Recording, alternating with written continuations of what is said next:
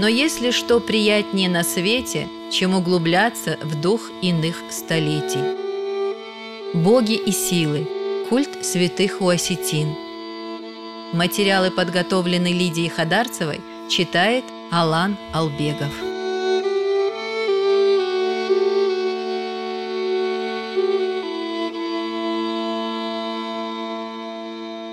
Говоря о небесной иерархии, почитаемой осетинами, следует отметить, что значительное место в ней занимает культ святых. К ним христианская церковь относит пророков, апостолов, святителей, мучеников, преподобных и праведных. Распространяясь в разных странах, культ святых соединялся с дохристианскими верованиями – Отсюда практика почитания святых как покровителей ремесел, защитников от болезней и других напастей. Местом обитания главных святых осетинского пантеона считались основные вершины скалистого хребта. Так Уаштерджи пребывал на горе Кариу, Уасилла на горе Тбау, святой Никола на горе Уажа. Соответственно, каждое из осетинских обществ отдавало предпочтение определенному святому. Например, Трусовская – Таранжелос, Аллагирская – Рекум.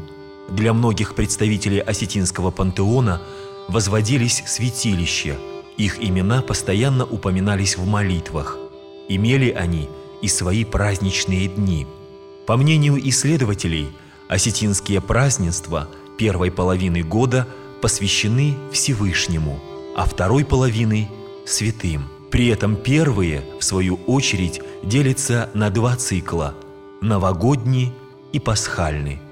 Праздник Нового года носил название Ногбон, Анзишар и Башилтам. От Башил, которая восходит к имени одного из отцов греческой церкви, святого Василия Великого, епископа Кесарийского. Как отмечал Василий Иванович Абаев, и Башелта – Новый год, и Сыпурж – Рождество, связанный по происхождению с древним праздничным циклом зимнего солнцеворота.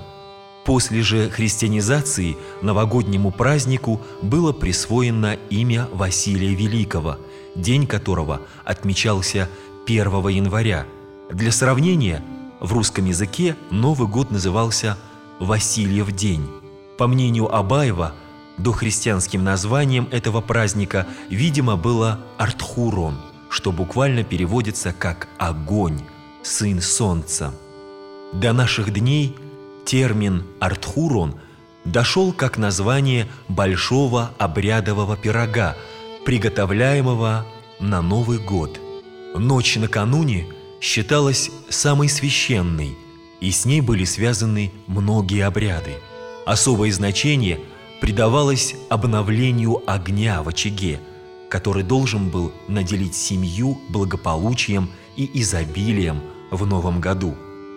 Перед днем Василия Великого, помимо обычных приготовлений, как дань святому, пекли башелта, одну большую и десятка-полтора маленьких фигурных лепешек, изображавших божеств, людей, животных – жертвенные предметы тем, чтобы обеспечить их благоденствие и изобилие. Старшие сначала обращались к Всевышнему, а потом к святому Василию, прося милости у него. Надо сказать, наши предки искренне верили, что в дни Нового года святой Василий со святым Георгием Победоносцем обходит селение, приняв вид странников, чтобы испытать, насколько сердечны молитвы жителей, с которыми они обращаются к Богу через него, святого Василия. И вот, чтобы не возбудить против себя гнев святого, осетины гостеприимно открывали свои двери всякому, кто нуждался в пище и крови. И, безусловно, возносили молитвы «О небесный Василий! Настало твое время, когда будешь наделять новогодними благами – удостой и нас чести быть рядом с теми, кому достанется лучшая доля, большее счастье.